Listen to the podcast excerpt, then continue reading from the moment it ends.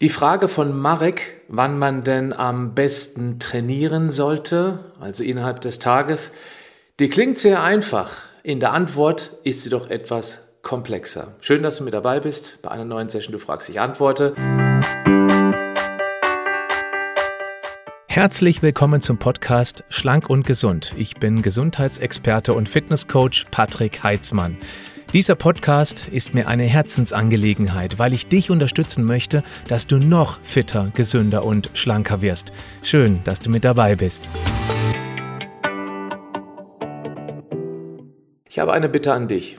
Du hörst jetzt einfach mal den Podcast an oder schaust das YouTube-Video und wenn dir das, was ich hier dir erkläre, gefällt, dann freue ich mich, wenn du mir einen Daumen nach oben gibst. Und noch besser, wenn du den Podcast bzw. meinen YouTube-Kanal abonnierst, denn so erreichen wir gemeinsam eine höhere Sichtbarkeit für ein Thema, das viel mehr Menschen interessieren sollte. Also du kannst mir helfen, dass wir mehr Menschen zu diesem so wichtigen Thema erreichen. Ganz herzlichen Dank dafür.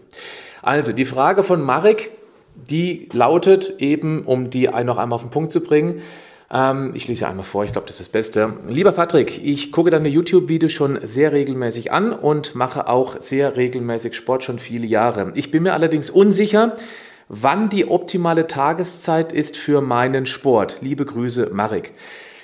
Eine Herausforderung haben wir schon mal, lieber Marek, oder auch an all die anderen. Ich weiß nicht, was für einen Sport du machst, denn da gibt es tatsächlich ganz große Unterschiede. Und genau da möchte ich jetzt ein bisschen näher einsteigen. Zuerst einmal so ganz Grundlegendes. Es macht überhaupt keinen Sinn, sich über die optimale Tageszeit zu unterhalten bzw. was zu erklären, wenn es schlichtweg in den typischen Tagesrhythmus gar nicht reinpasst. Ich gehe jetzt mal weg von Marek und gehe beispielsweise zu einer sehr engagierten zweifachen Mutter oder auch gerne eines Papas, die sich morgens um die zwei Kids kümmern müssen, die in Kindergarten und oder Schule müssen. Bei uns ist das ja so beispielsweise.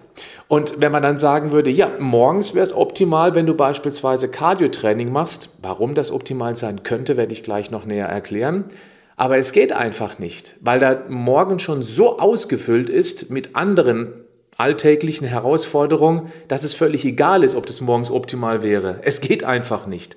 Und wenn man sich dann unnötig Stress macht, weil es morgen ja am besten wäre, dann hat man allein durch den Stress, wenn man es dann trotzdem irgendwie unterbekommen würde, durch die Stresshormone hat man gar keine Chance, wirklich optimale Ergebnisse zu erzielen. Also wichtig ist, passt das, was ich heute jetzt hier erzähle, überhaupt in deinen Tagesrhythmus hinein. Das ist Nummer eins. Es muss also von der Zeit her, von dem Tagesablauf her passen. Das zweite ist, es gibt ja auch einen Biorhythmus. Einfaches Beispiel aus meinem Privatleben. Ich bin Typ Eule. Also ich drehe abends erst richtig auf und könnte auch gerne bis in die Nacht Dinge unternehmen oder erledigen, arbeiten. Auch ich kann auch sehr spät Sport machen, das geht bei mir. Und meine Frau dagegen ist die Lerche. Ich bin ganz froh drum, weil sie kümmert sich morgens viel intensiver um die Kinder, weil sie einfach schon um halb sieben jeden Morgen aufsteht, egal wie spät die ins Bett geht. Ich weiß nicht, wie die das macht. Das ist eine Superwoman. So, und äh, meine Frau würde wahrscheinlich einfacher klarkommen, morgens zu trainieren, um, um beim Beispiel Cardio zu bleiben, als wenn ich das morgens machen würde. Ich habe morgens kein Interesse an Training. Und das geht wahrscheinlich euch da draußen auch so, dass ihr eine bevorzugte Biorhythmus-Tageszeit für euren Sport habt. Und ich bin mir fast sicher, dass die meisten auch nach ihrem Biorhythmus trainieren. Da muss man jetzt auch keine äh, Studien durchforsten, was am besten wäre. Haltet euch an das, was sich bewährt hat, sage ich mal. Ja? Trotzdem werde ich nachher darauf eingehen, warum es morgens und oder abends besser sein könnte zu trainieren. Das hängt eben natürlich auch von der Art ab, was man trainiert.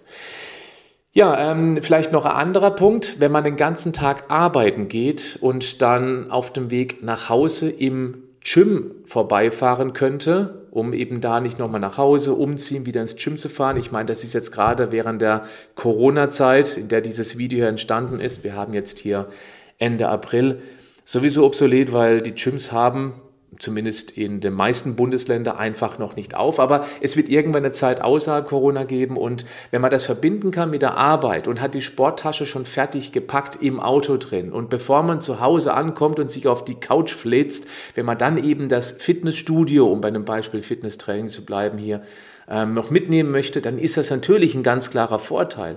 Dann würde es auch keinen Sinn machen zu sagen, nee, du musst erstmal heim, du musst erstmal richtig ordentlich essen, dann musst du eineinhalb Stunden verdauen und dann fährst du nochmal los. Ja, es ist einfach nicht praxistauglich.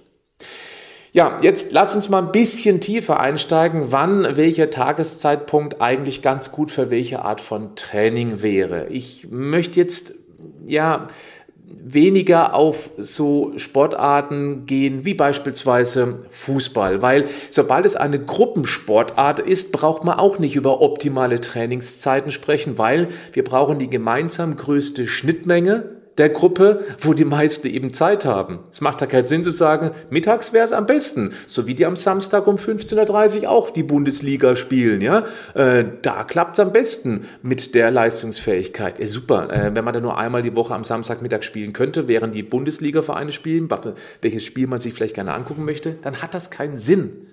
Wenn ich aber Einzelsport betreibe, dann gibt es Dinge, die man berücksichtigen kann. Nehmen wir einfach mal das Beispiel Laufen, weil es eben unheimlich viele Läufer und Läuferinnen da draußen gibt.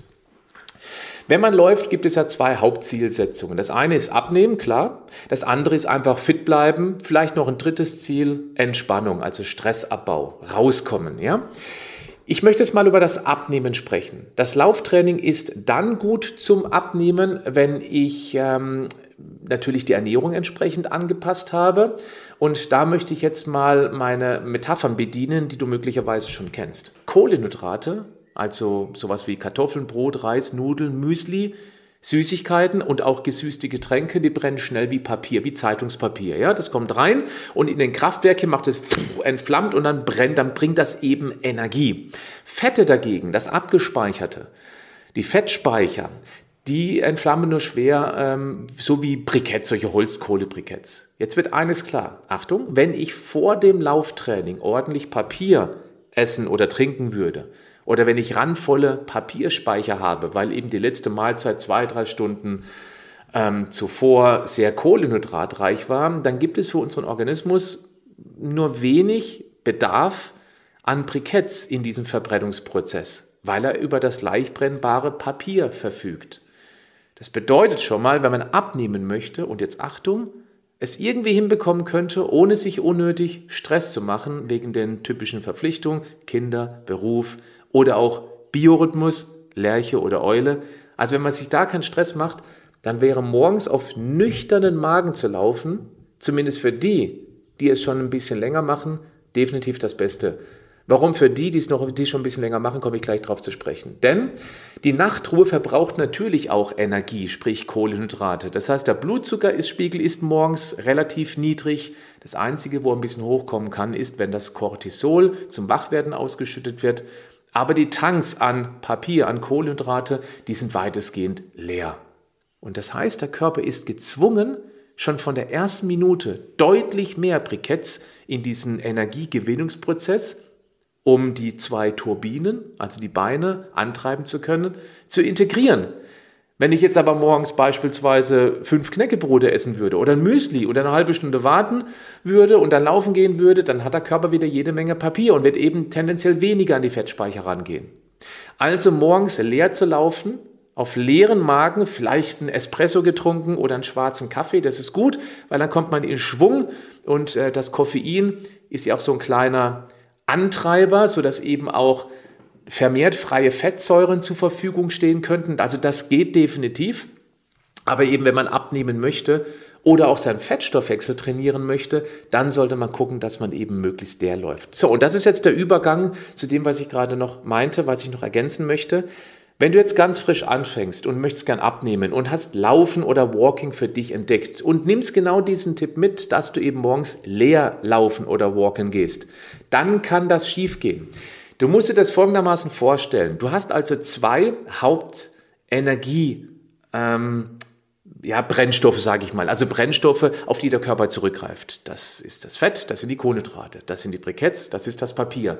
Und du musst dir vorstellen, der Körper schaltet zwischen diesen zwei Verbrenner rum. Es gibt aber nicht aus oder ein, also nur Kohlenhydrate oder nur Fette. Das ist praktisch so eine Art ähm, sauberer Übergang. Also sprich, letztendlich, er macht vielleicht 20% Kohlenhydratverbrennung und 80% Fettverbrennung oder eben umgekehrt. Je nachdem, wie gut man trainiert ist, je nachdem, wie gefüllt eben entsprechend der Papierspeicher ist. Wenn man also noch überhaupt keine Ahnung hat oder keine, keine Leistungsfähigkeit, noch nicht gelaufen ist, sein Fettstoffwechsel noch nie trainiert hat und dann leer laufen geht, aber den Körper jahrzehntelang morgens, mittags, abends mit Kohlenhydraten versorgt hat, morgens gibt's Müsli, mittags gibt's Nudeln, abends gibt's Abendbrot, zwischendurch gibt's noch einen Keks, gibt's noch einen Saft, gibt's noch hier was Süßes, da ein bisschen was zum Knabbern, dann ist der Körper zu 100% voll auf dieser Kohlenhydratverbrennung unterwegs. Der kann praktisch gar keine Briketts verbrennen, äh, Fette verbrennen, weil er eben nur an diese Papier, an diese Kohlenhydratverbrennung gewohnt ist. Das bedeutet, wenn du dann laufen gehst mit leeren Speichern, wo dein Organismus jahrzehntelang möglicherweise nur Kohlenhydrate bevorzugt verbrannt hat, dann kann es ganz schnell passieren, dass du Schwindelgefühle bekommst, dass du unterzuckert bist und es fühlt sich richtig, richtig übel an. Und ja, zur Übelkeit kann es auch kommen.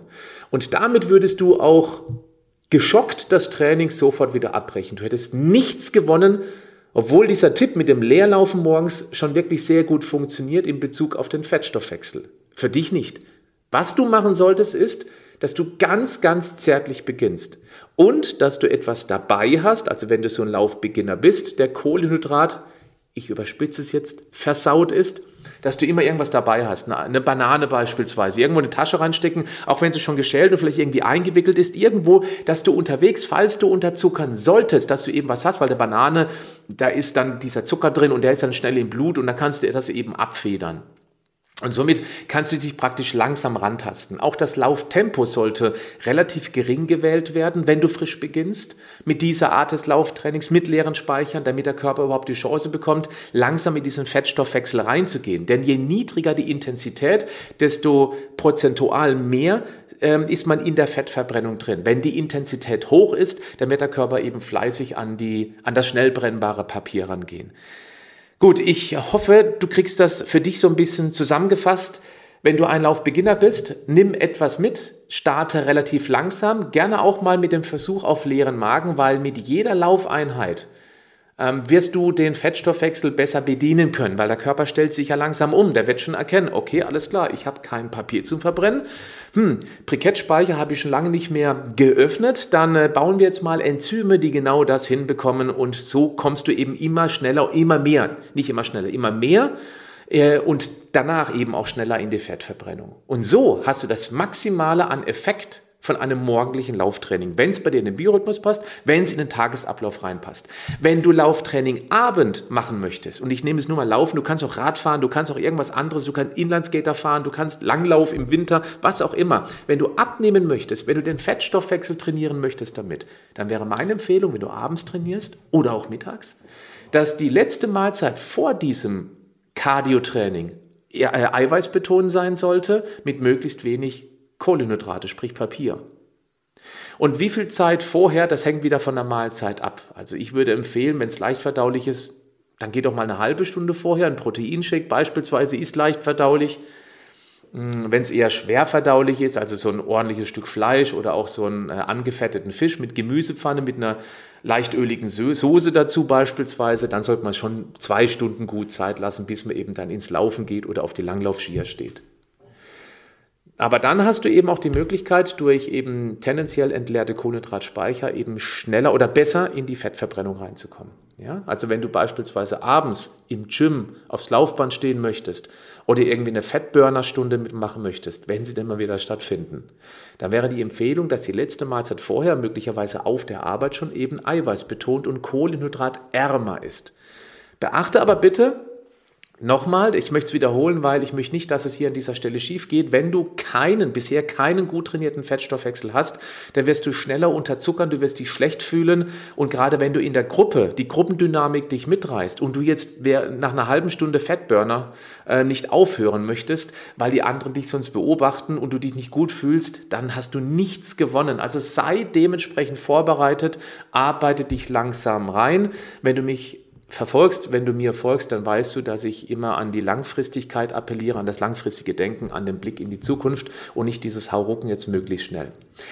Kommen wir mal zum Thema intensiven Training. Und das ist egal was. Das kann Tennis sein, Basketball, das kann eben vorhin das schon genannte Fußball sein, wo man einfach so eine Art Intervalltraining macht. Natürlich auch das Thema Muskelaufbau, also Krafttraining.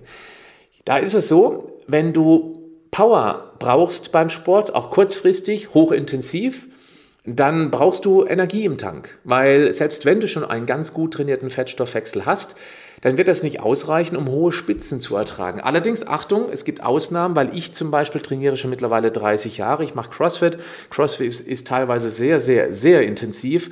Und äh, bei mir ist auch so, dass ich mittags einen Salat essen kann. Also praktisch keine Kohlenhydrate, da ist ja ein Schafskäse oder ein Feta drin. Keine Kohlenhydrate. Ich esse vielleicht noch irgendwie eine halbe Stunde vorm Sport ein Apfel und oder eine Banane. Das sind auch nicht wahnsinnig viele Kohlenhydrate und trotzdem kann ich ein sehr hartes, hochintensives Workout durchziehen. Das heißt, mein Fettstoffwechsel läuft schon 1A. Und ähm, das ist aber auch nur, weil ich schon so viele Jahre trainiere. Das ist also jetzt nicht allgemeingültig für alle. Deswegen möchte ich an dieser Stelle empfehlen, wenn man sich daran tasten möchte, wenn man Muskelaufbautraining machen möchte oder eben so Gruppensportarten Intensität braucht, dann sollte man einigermaßen gut gefüllte Papierspeicher, Kohlendrahtspeicher haben, dass man eben vorher Haferflocken isst, eine Stunde oder zwei Stunden vorher, dass man eben dann, je nachdem, wann man den Sport macht, zum Mittagessen Kartoffeln isst oder auch Reis keine riesigen Mengen. Du brauchst keine gigantischen Mengen, um eben dann eine Stunde oder eineinhalb Stunden Mannschaftssport zu machen. Das wird auch gerne übertrieben und dann zahlt das eben in die Bauchsparkasse ein, wenn du eben dann übertreibst. Du brauchst nicht unglaublich viel Muskelbenzin, weil Kohlenhydrate sind praktisch nichts anderes als Muskelbenzin. Also nicht den Tank übervoll machen, wenn du dann auf dem Fußballplatz den Torwart spielst, um es mal bewusst zu überspitzen. Beim Krafttraining heißt es eben auch, dass du mit einigermaßen gefüllten Tanks deinen Sport starten solltest. Deswegen ist auch meine Empfehlung immer, dass du nach einem kurzen, ich betone kurzen Aufwärmprogramm dein Muskelworkout machst, wo du eben auch hohe Intensitäten an den Maschinen, an den freien Gewichten fahren kannst.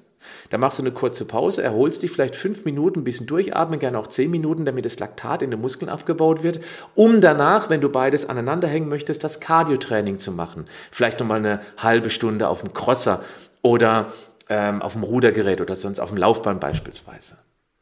Weil du im Krafttraining dann eben auch deine Papierreserven weitestgehend aufzehrst, davon zehrst, Energie hast fürs Krafttraining um eben danach dann mit gut entleerten Papier, sprich Kohlenhydratspeicher, dein Cardiotraining zu machen, um dort dann eher im Fettstoffwechsel zu partizipieren.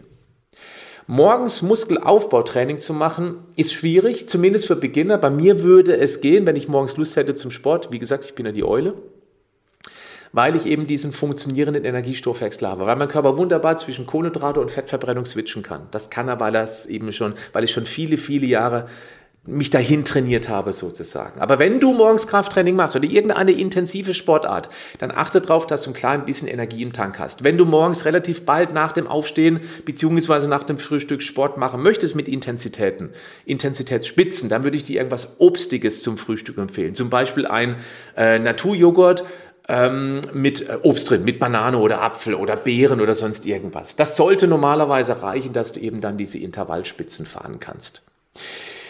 Ja, also, ich möchte nochmal so ein bisschen zusammenfassen. Optimal wäre es, morgens leer Cardio-Training zu machen und ähm, abends eher mit vollen Speichern Krafttraining. Was übrigens auch jetzt den absoluten mega perfekten optimal Superfall beschreiben würde, falls du viel Zeit für dein Training investieren kannst und auch möchtest. Wenn du beispielsweise morgens Cardio machst, und am Abend, am gleichen Abend dann nochmal Krafttraining machst, dann kannst du morgens leer Cardio-Training machen, um Fettstoffwechseltraining zu haben noch ein kleiner Tipp hier am Rande.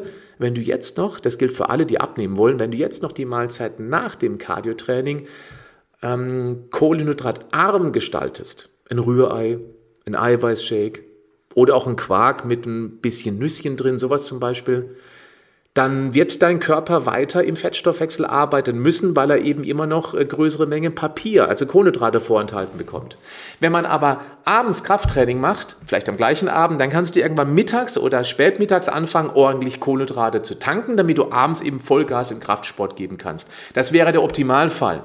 Wenn du jetzt nicht ganz so viel Zeit zur Verfügung hast, dann könntest du auch Folgendes machen. Du könntest ja beispielsweise jetzt ähm, fünfmal die Woche trainieren Du machst dreimal abends gut gefüllt, der Benzintank, der Muskelbenzintank gut aufgefüllt, Krafttraining. Und die Cardio-Einheiten machst du eben dann an den Nicht-Krafttrainingstagen morgens.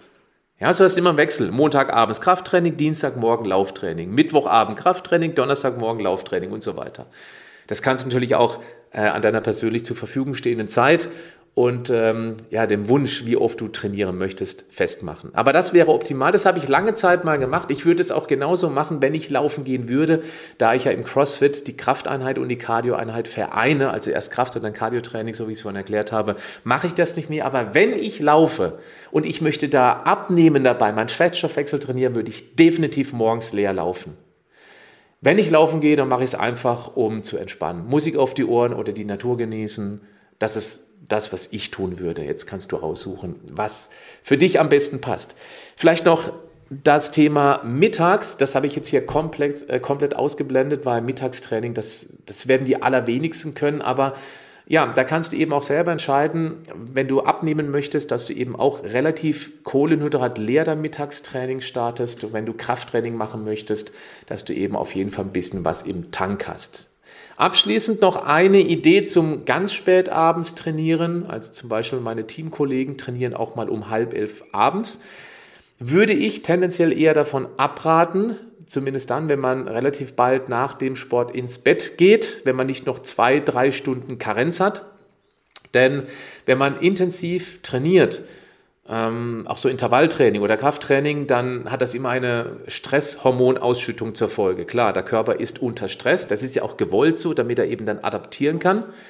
Und das ist natürlich auf die Nacht eher ungünstig. Klar, wenn du dann nach Hause kommst und noch ein Bad nehmen kannst, eine schöne warme Dusche, vielleicht eine Serie gucken mit Blaulichtfilter und ähm, ja, dann eben wie zwei Stunden später ins Bett gehst, dann sollte es normalerweise gehen, aber ich wollte es noch einmal erwähnt haben, wenn du von acht bis neun trainierst und du müsstest um zehn auf alle Fälle ins Bett sein, weil du am nächsten Morgen um fünf raus musst, dann ist das auch gerade wegen des Stresshormons tendenziell eher ungünstig. Wenn du das YouTube-Video anguckst, dann hast du die Möglichkeit, in die Kommentare zu schreiben.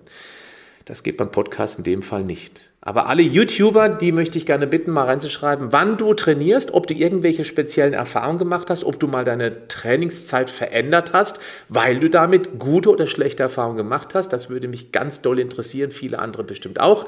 Lass es uns wissen in die Kommentare und nochmal, wenn du hier was mitgenommen hast, ich freue mich ganz doll über einen Daumen hoch, von mir aus auch einen Daumen runter, das steht dir frei, denn jede Bewertung, egal ob positiv oder negativ, geht in den Algorithmus rein und schiebt das Video in der äh, Interesse nach vorne. Damit würdest du mir helfen und möglicherweise auch anderen, die das Video entdecken und eben hier eine Antwort auf eine brennende Frage finden. Ich bedanke mich ganz herzlich, bis nächste Woche bei Du fragst, ich antworte. Bleib gesund aber mach auch was dafür. Ciao.